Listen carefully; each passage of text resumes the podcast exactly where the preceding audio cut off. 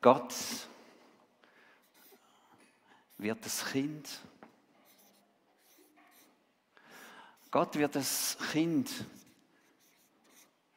von Menschen, damit Menschen Kind von Gott können werden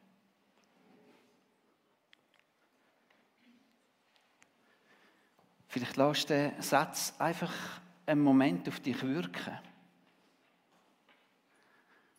Dann möchte ich anwachsen in deinem Herz. Gott wird ein Kind von Menschen, damit Menschen Kind von Gott werden können. Das ist in kürzesten Wort zusammengefasst Botschaft von Weihnachten. Und das ist, es gibt nichts Wichtiges und nichts Bedeutungsvolles, wie dass du ein geliebter Sohn, eine geliebte Tochter von Gott bist. Es gibt nichts Wichtiges und die Kraft, die aus dieser geistlichen Tatsache rausfließt, die ist so gewaltig, dass sie dein Leben komplett auf den Kopf stellen kann. Ist so gewaltig, dass deine Identität von innen raus komplett kann erneuert werden. Du bist ein Kind von Gott, weil Gott das Kind von Menschen geworden ist. Und gut möglich, dass du auch noch alles Mögliche sonst bist. Gut möglich, dass Menschen um dich, um dir noch jenste andere Titel geben. Gute oder vielleicht auch schwierigere. Sagen dir vielleicht, ja, du bist ein guter Mensch. Oder du bist ein Sturkopf. Bist eine Idealistin. Bist ein Schmarotzer. Bist ein Nervensäge. Ich bin sicher, jeder von uns hat solche Titel. Und es ist gut möglich, dass du das alles auch bist. Aber zuerst und vor allem bist du als Nachfolgerin und als Nachfolger von Gott einfach mal ein Kind von Gott. Das ist deine wichtigste, bedeutungsvollste Bestimmung, deine tiefste Identität. Das ist das Wichtigste. Und möglich ist das alles drum worden, weil Gott die Initiativen ergriffen hat, weil Gott ein Kind von Menschen geworden ist, damit Menschen Kinder von Gott können werden und jetzt schauen wir miteinander heute Morgen Maria oder das Bild, das Lebensbild von der Maria an. Und wenn du eine Bibel dabei hast, dann nimm doch jetzt bisschen gut deine Bibel führen. Und wenn du keine Bibel dabei hast, dann hast du garantiert dein Handy mit dabei.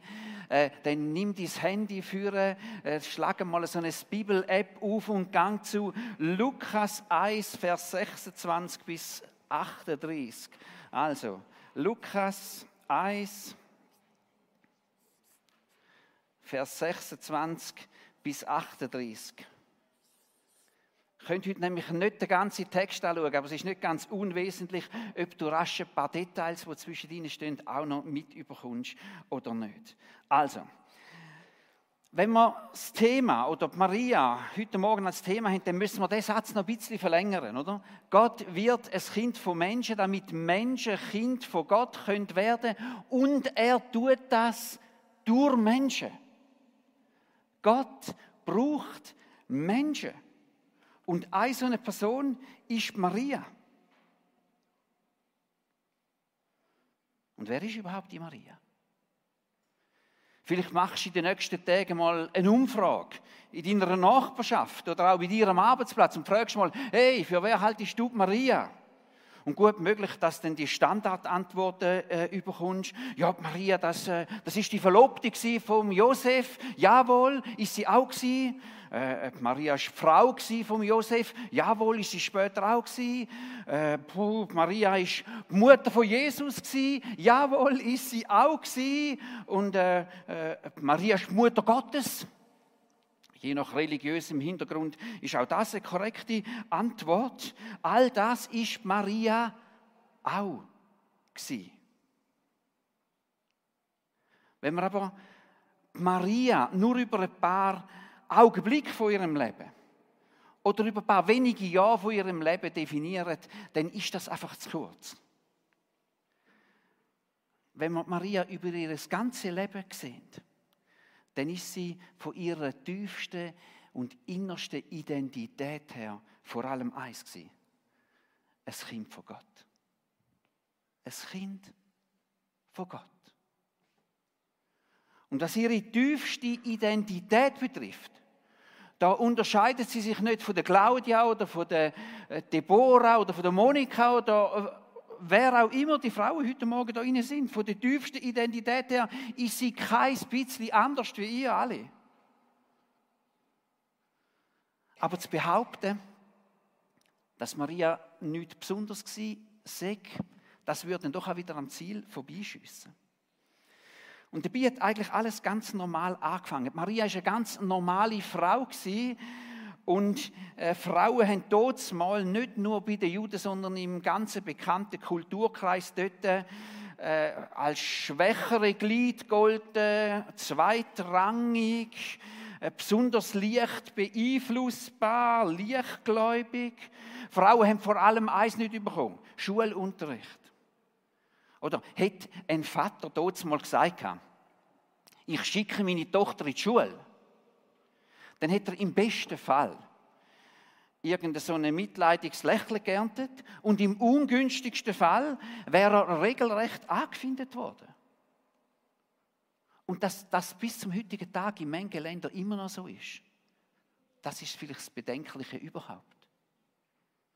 Aber jetzt zurück zu der Maria. Du kannst davon ausgehen, dass Maria nie so eine Toraschule besucht hat, aber sie hat ganz sicher über ihre Familie und auch über das, was sie in der Synagoge gehört hat, bereits schon vom Engel Gabriel gehört.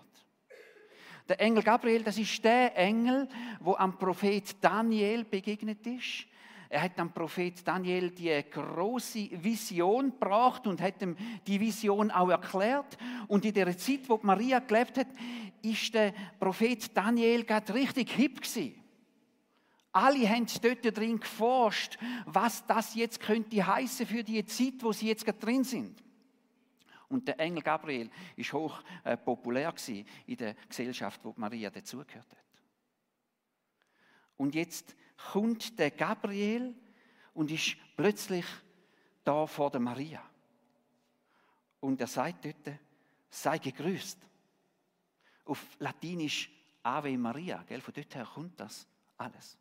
Sei gegrüßt, dir ist eine hohe Gnade zuteil geworden, der Herr ist mit dir. Heute würde der Engel vermutlich sagen, Hallo Maria, ganz herzliche Grüße von Gott. Heute wird es einen Tag geben, wo du nie mehr wirst vergessen. So könnte das betont haben.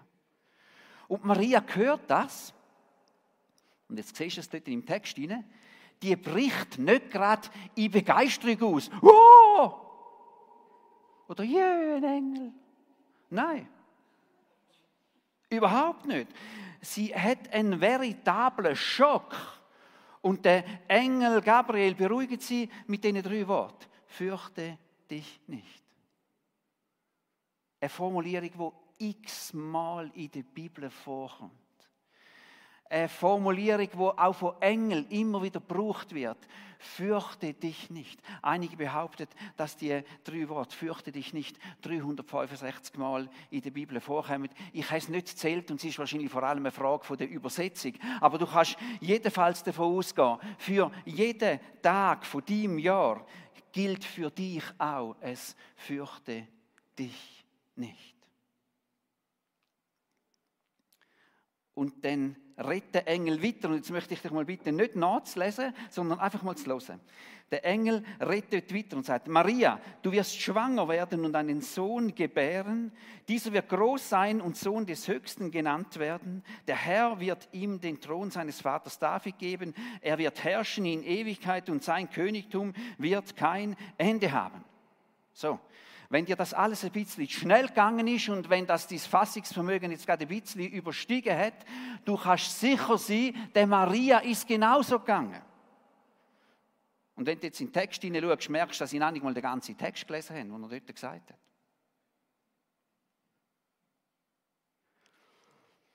Maria auf, die, reagiert auf die Ankündigung, so wie der Abraham oder der Jakob oder der Mose oder auch andere reagiert haben, wo von Gott einfach plötzlich so angesprochen werden. Sie hat erstaunlich schnell eine Gegenfrage. Das verblüfft. Zuerst ein Schock und nachher schnell eine Gegenfrage und sie fragt dort, wie wird dies zugehen, da ich von keinem Mann weiß? Also auf Neudeutsch heißt das nichts anderes als, äh, hey, sorry, wie bitte soll ich ohne Sex schwanger werden? Ja, hat sie gesagt. Okay? Maria, die hätte es wissen und wir heute meinen wahrscheinlich immer, ja, die, die 12- bis 14-Jährigen dort mal, die sind äh, nicht so wirklich aufgeklärt gewesen. Ja, weißt du, was ich vermute? Die 12- bis 14-Jährigen dort mal sind wahrscheinlich besser oder mindestens solider aufgeklärt wie die 12- bis 14-Jährigen heute.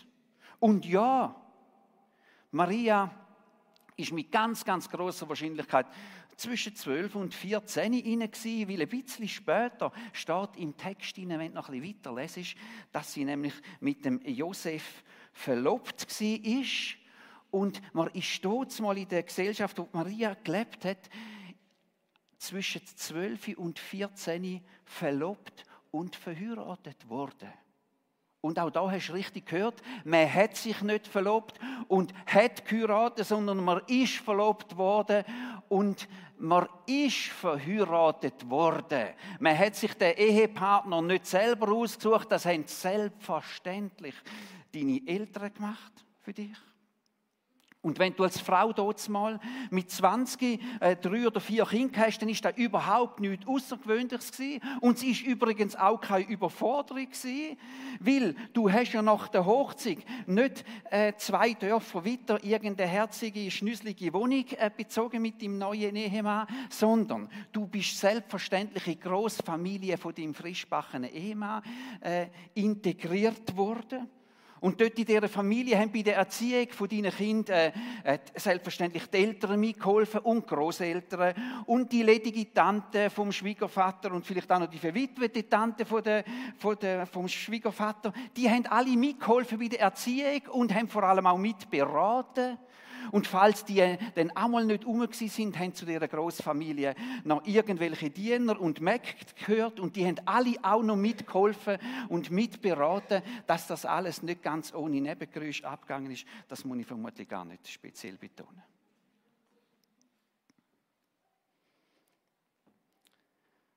Wie bitte soll ich ohne Sex schwanger werden? Ich finde, Maria hat noch recht gute Fragen zu stellen, oder? Wie bitte soll ich ohne Sex schwanger werden? Und sie kommt eine Antwort über. Und jetzt bitte wieder nicht in den Text hineinschauen, sondern nachher erst in den Text hineinschauen. Sagt der Engel, der Heilige Geist wird über dich kommen und die Kraft des Höchsten wird dich überschatten. Deshalb wird auch das Kind, das du zur Welt bringst, heilig sein und Gottes Sohn genannt werden. Auch Elisabeth, deine Verwandte, ist schwanger und wird noch in ihrem Alter einen Sohn bekommen. Von ihr heißt es, sie sei unfruchtbar und jetzt ist sie im sechsten Monat schwanger. Denn für Gott ist nichts unmöglich. Alles klar? Braucht nicht allzu viel Fantasie zum Merken, nein, äh, Maria hat nach dieser Ansage vermutlich mehr Fragen als Antworten gehabt. Und der Markus Becker, der, der deutsche Historiker und Journalist, der das dicke Jesusbuch geschrieben hat, er schreibt da dazu, wäre Maria eine Griechin oder Römerin gewesen, dann wäre ihr Erstaunen vermutlich nicht so groß ausgefallen. In den Mythen dieser Völker kamen sexuelle Begegnungen zwischen Göttern und Menschen häufig vor so wie der Markus Bieger. Und weißt der Kaiser Augustus, der, wo wir auch aus der Weihnachtsschicht kennen, gell? Und dem Kaiser Augustus ist auch nachgesagt worden, dass er das Produkt von so einer Verbindung ist. Man hat gesagt, die Mutter vom Kaiser Augustus sei schwanger geworden von einem schlangenähnlichen Gott. Glaub's oder glaub's nicht? Äh, Tatsache ist, auch in der jüdischen Kultur, wo die Maria umgeben hat, hat man Wunder kennt, hat man viele und große Wunder kennt. Aber von einer Schwangerschaft ohne biologischen Vater hat man auch in dieser Kultur dort noch nie etwas gehört. Und jetzt musst du das einmal dreimal ausrechnen, zurück bei der Maria. Ihre muss klar sein, dass wenn sie zu ihrer Familie kommt und sagt, äh, ich bin im Fall vom Heiligen Geist schwanger, gell? Ich meine, überleg dir mal, deine 12- oder deine 14-jährige Tochter kommt zu dir und sagt, ich bin vom Heiligen Geist schwanger. Im besten Fall Stirnrunzeln erzeugt. Gell? Eine Jungfrauengeburt. Hat man nur, hat nur Kopfschütteln können ernten. Und weißt du was? Das Kopfschütteln ist in den letzten Jahrhunderten eher noch größer als kleiner geworden. Eine Jungfrauengeburt ist eine Provokation für unseren Verstand. Aber ich glaube, dass die Jungfrauengeburt auch eine Einladung an uns ist. Eine Einladung von Gott. Unseren Verstand. Und das, was wir uns vorstellen können nicht zum Maßstab von Gottes Verstand und zum Maßstab von Gottes Möglichkeiten zu machen. Das ist die Einladung an uns. Der Engel sagt dort zu Maria,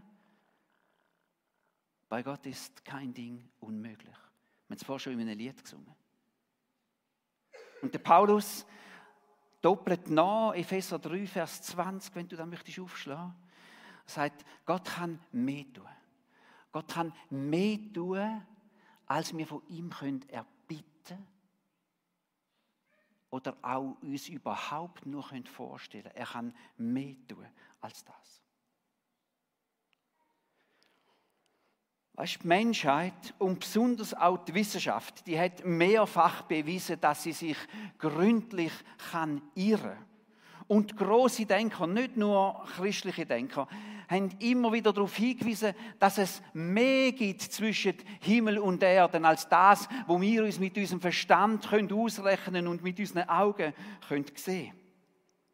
Und ich glaube, dass wir gerade in unserem Teil der Welt äh, gut daran tun, ein bisschen mehr Demut zu üben.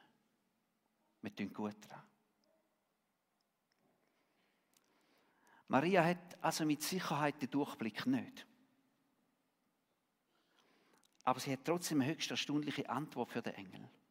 Sie sagt nämlich dort, und das kannst du gerne nachlesen jetzt bei dir, ich bin die Dienerin des Herrn, was du gesagt hast, soll mir geschehen.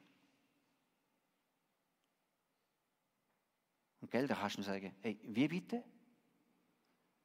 Ist jetzt das gerade ein Ja gewesen? ohne weitere Nachfrage? Genau, das ist es gewesen. Wo Gott damals, dort, dort mal den Mose berufen hat, da ist das ganz anders abgelaufen. Du musst mal nachlesen. 2. Mose Kapitel 3 und Kapitel 4. Gott hat für den Mose einen riesigen Auftrag, so wie für Maria. Aber kaum äußert Gott den Auftrag, fängt eine riesige Diskussion und ein riesiges Lamentieren und Webern und Zetern an. Musst unbedingt einmal nachlesen. Da geht es so lang, bis es Gott richtig auf die Nerven geht. Aber richtig, richtig auf die Nerven geht. Nicht von, äh, ich bin der Diener des Herrn, mir geschehe nach seinem Willen. Und wo Gott den Gideon beruft, ich, ich habe gesehen, ich habe erst vor einem Monat eine Predigt über den Gideon, gell? Da hat Gott auch für den Gideon einen großen Auftrag. Und der Gideon nimmt den Auftrag auch an. Aber erst nach einer längeren Diskussion. Erst nachdem Gott ihm ein paar handfeste äh, so Zeichen mit auf den Weg hat. Und Maria sagt einfach, ich bin die Dienerin des Herrn, mir geschehe nach seinem Willen. Es macht fast ein bisschen den Eindruck, dass wenn Gott Männer beruft, dass das immer ein bisschen in einer Diskussion ausartet. Oder? Währenddem da Frauen ganz anders sind. Ja. Maria wirkt entschlossen, Maria wirkt wagemutig und vor allem vertrauensvoll. Ich bin die Dienerin des Herrn, was du gesagt hast, soll mit mir geschehen. Ist Maria eine Heilige? Weißt eine Heilige in dem Sinn, dass man dann in den folgenden Jahrhunderten zu ihren Bildern einmal so einen Heiligen gezeichnet hat. Und ein Heilige, äh, Heilige in dem Sinn, dass man Souvenir von ihr verkauft, das hat Maria mit jeder Garantie nicht wollen sehen. Aber eine Heilige in dem Sinn, dass sie mit ihrem ganzen Leben Gott hat wollen zur Verfügung stehen. Rückhaltslos. So eine Heilige hat sie auf jeden Fall wollen sein. Und ich glaube, da drin ist sie uns ein großes Vorbild. Und da drin ist sie auch eine große Herausforderung für uns. Und mit ihrer ganzen Lebensgeschichte ruft sie quasi da in unsere Mitte ein, heute Morgen, wart nicht, bis du alles verstehst. Stell dich Gott zur Verfügung. Jetzt. Uneingeschränkt.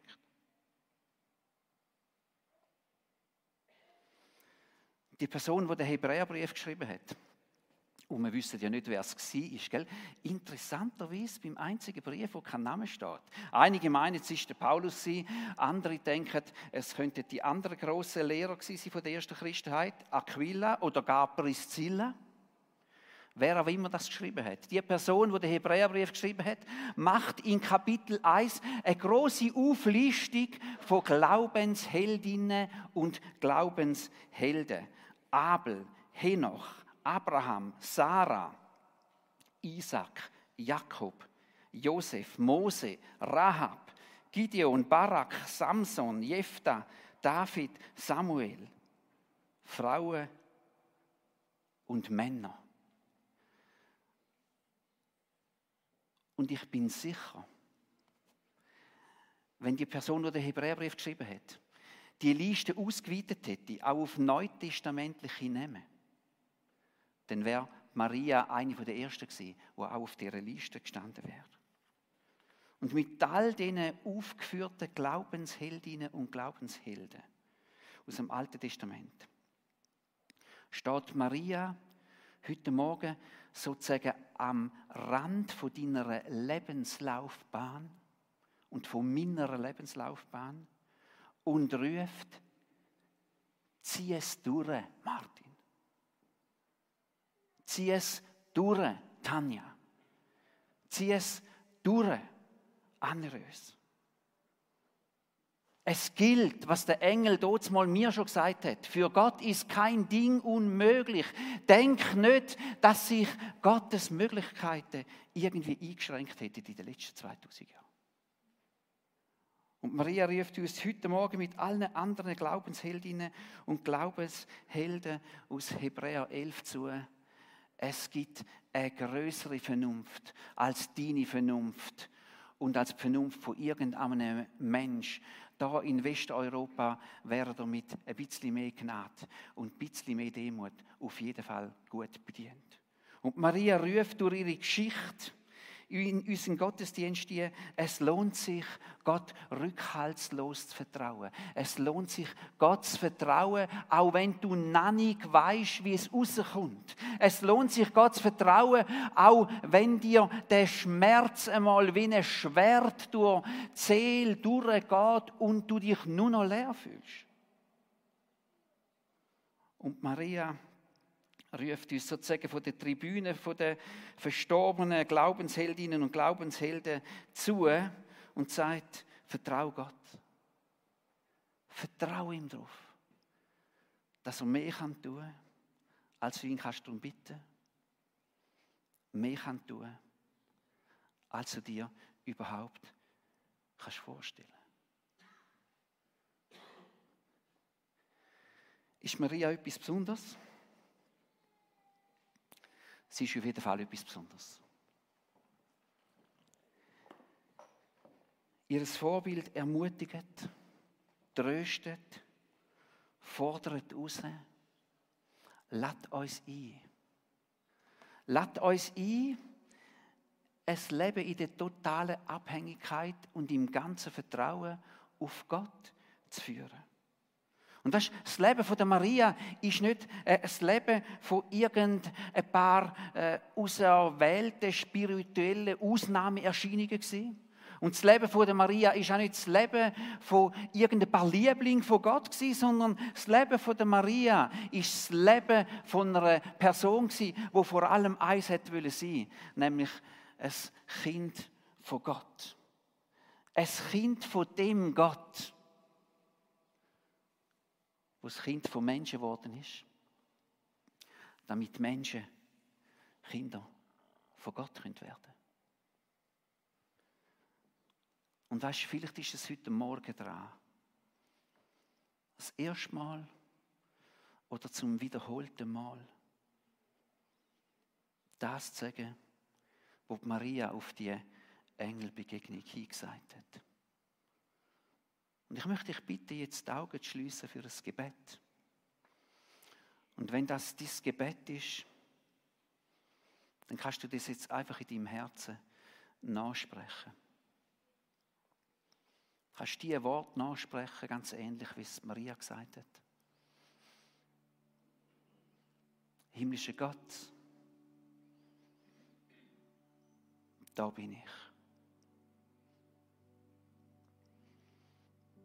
Himmlischer Gott, ich möchte das eine sein, nämlich dein Diener, deine Dienerin. Himmlischer Gott, mach du aus meinem Leben das,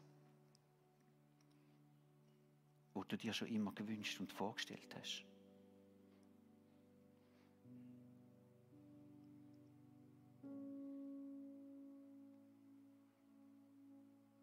Amen.